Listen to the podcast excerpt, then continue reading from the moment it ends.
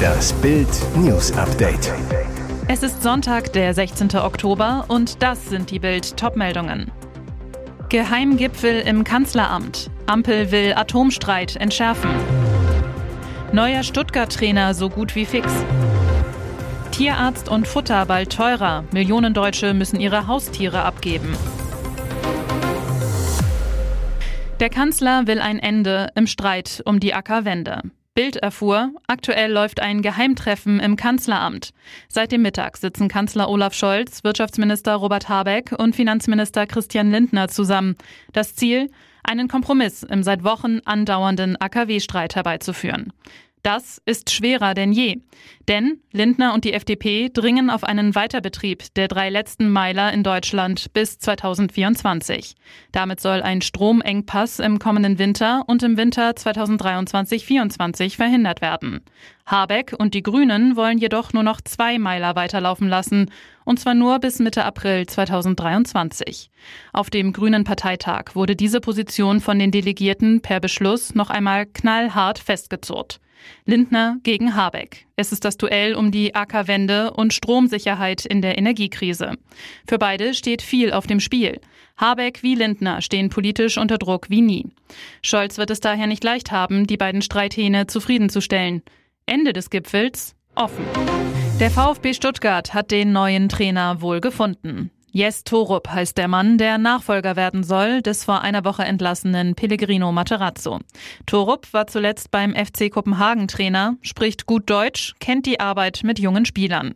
Er führte die Dänen zur Meisterschaft und in die Champions League, musste vor Wochen aber als Viertletzter gehen. Als Spieler war Torup unter anderem in Uerdingen unter Vertrag.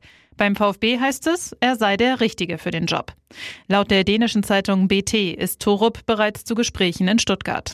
Sportdirektor Sven Mislintat hatte am Samstagabend nach dem 4 zu 1 gegen Bochum noch von zwei Trainerkandidaten gesprochen, die beide Bock auf den VfB haben.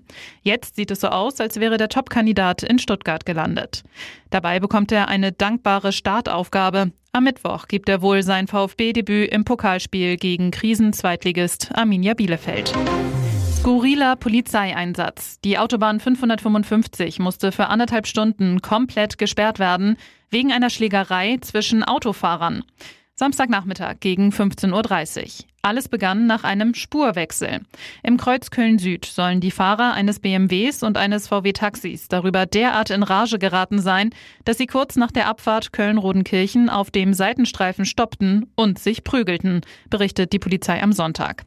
Nach Zeugenaussagen hielt auch der Sohn des Taxifahrers, der hinter dem Taxi fuhr, sein Auto an und griff mit seinen Begleitern in die Prügelei ein. Sogar auf der Fahrbahn sollen sich die Gruppen angegriffen haben.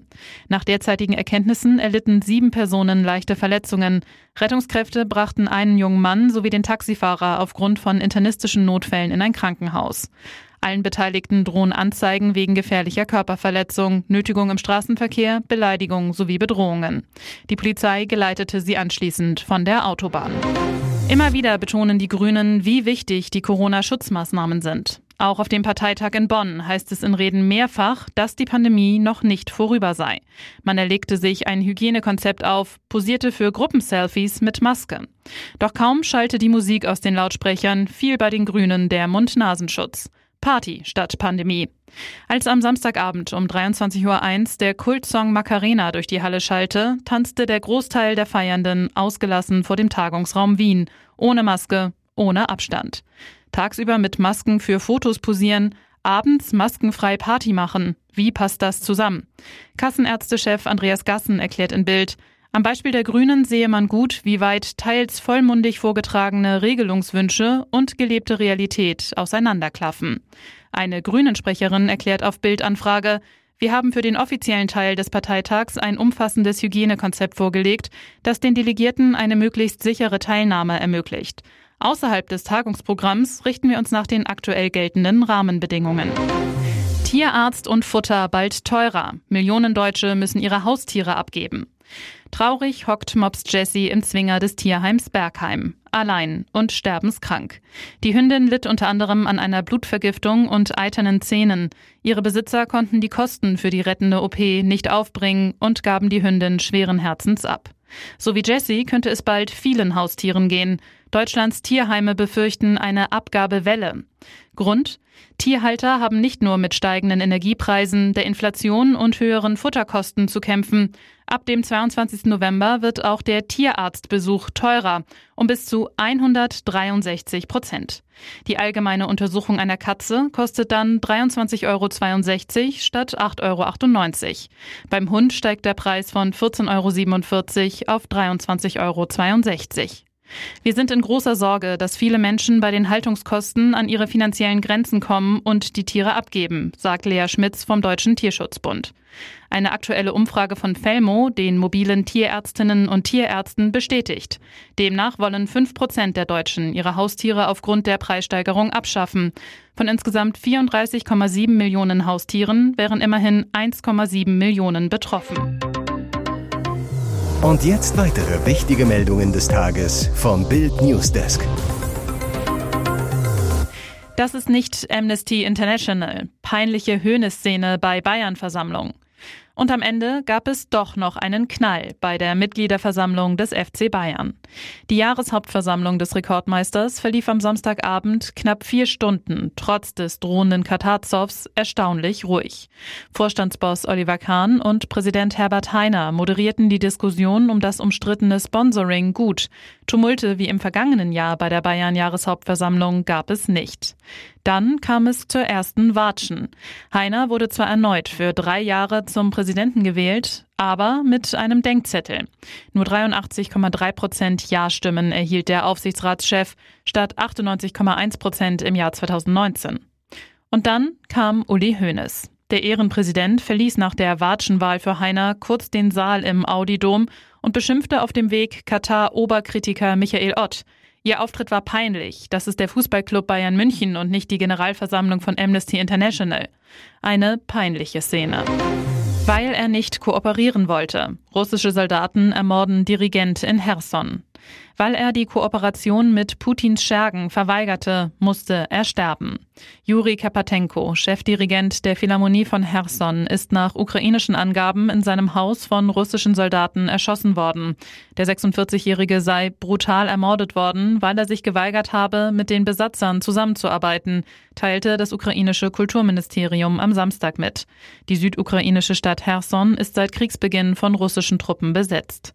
Medienberichten zufolge planten die Besatzer und ihre Kollaborateure beim Philharmonieorchester anlässlich des Weltmusiktags am 1. Oktober ein festliches Konzert in Herson, teilte das Ministerium weiter mit. Die russischen Vertreter hätten mit dem Konzert die angebliche Wiederherstellung eines friedlichen Lebens in Herson demonstrieren wollen, hieß es weiter. Kapatenko habe sich jedoch kategorisch geweigert, mit ihnen zusammenzuarbeiten. Rassismusvorwurf gegen die Bundespolizei an Deutschlands größtem Flughafen. Ahmed Ockwell, Direktor der afrikanischen Gesundheitsbehörde CDC, schrieb auf Twitter, er sei beim Versuch der Einreise in Frankfurt schlecht behandelt worden. Das Einwanderungspersonal habe ihm vorgeworfen, illegal im Land bleiben zu wollen. Die Bundespolizei wies die Vorwürfe zurück. Ockwell war auf dem Weg zur internationalen Gesundheitskonferenz World Health Summit in Berlin, die am Sonntag beginnen soll. Bundeskanzler Olaf Scholz ist als Redner eingeladen. Der Kenianer auf Twitter. Ich wurde von Einwanderungsbeamten schlecht behandelt, die meinen, ich wolle illegal zurückbleiben. Meine Teilnahme an der World Health Summit ist jetzt im Zweifel.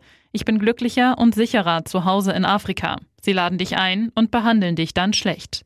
Laut Bundespolizei hätten Einreisebefragung und Fahndungsabfragen insgesamt vier Minuten gedauert und seien in jeder Hinsicht rechtmäßig durchgeführt worden. Es habe sich um eine standardisierte Einreiseüberprüfung eines visapflichtigen Drittstaatenangehörigen gehandelt. Dieser habe sich unkooperativ verhalten. Hier ist das Bild News Update. Und das ist heute auch noch hörenswert. Großer Schock bei den Bayern. 30 Minuten nach Ende der Jahreshauptversammlung des FC Bayern gibt es eine Bombendrohung am Audi Dome. Großeinsatz der Polizei, lange Zeit Rätselraten, die Halle muss geräumt werden. Um 1.04 Uhr gibt die Polizei Entwarnung, keine Bombe. Was geschah in den 113 Minuten zuvor? Alle noch anwesenden Mitglieder, Bosse, VIP-Gäste und Journalisten mussten gegen 23.11 Uhr sofort das Gelände verlassen. Die Münchner Polizei rückte mit einem großen Aufgebot vor Ort an, suchte im Audi Dome, wo zuvor die Mitglieder über die aktuelle Situation der Bayern debattiert hatten, und auch in den umliegenden Parkanlagen nach verdächtigen Gegenständen und Personen. Das Bombenkommando ist ebenfalls vor Ort, auch Spürhunde sind im Einsatz. Mehrere Polizeieinheiten durchkämmten die Halle der Basketballer, auch die Spürhunde gingen immer wieder in den Audi Dome. Besonders hart traf es die Küchenmitarbeiter, die teilweise nur in T-Shirt oder Hemd in der Kälte stehen mussten. Um 0.58 Uhr rückten dann die ersten Einheiten der Münchner Polizei ab. Um 1.04 Uhr gab es die offizielle Entwarnung keine Bombe. Die Halle wurde nach 113 Minuten wieder freigegeben. Wirtschaftsweise warnt die Regierung. Eine Kostenlawine rollt auf die Leute zu. Es wird teuer, verdammt teuer. Um die Bürger zu beruhigen, verspricht Kanzler Olaf Scholz Doppelwumms-Hilfe, damit sich niemand Sorgen machen muss beim Gedanken an die nächste Rechnung. Die Wirtschaftsweise Veronika Grimm warnt dagegen ausdrücklich vor zu viel Sorglosigkeit. Energie wird deutlich teurer werden. Es rollt eine Kostenlawine auf die Leute zu. Die Gas-Großhandelspreise haben sich verzehnfacht. Würde der Staat nicht handeln, so käme das im nächsten Jahr ungebremst bei den Gaskunden an, sagte Grimm am Rande der Pressekonferenz, bei der die Experten ihre Vorschläge für eine Preisbremse vorstellten. Die Politik muss den Bürgern viel klarere Informationen zur Dramatik der Lage der Gaskunden geben. Der Staat muss jetzt die Spitze der Mehrbelastung abfedern. Einen Teil müssen aber die Bürger stemmen. Weitere spannende Nachrichten, Interviews, Live-Schalten und Hintergründe hört ihr mit Bild TV Audio. Unser Fernsehsignal gibt es als Stream zum Hören über TuneIn und die TuneIn-App auf mehr als 200 Plattformen, Smartspeakern und vernetzten Geräten.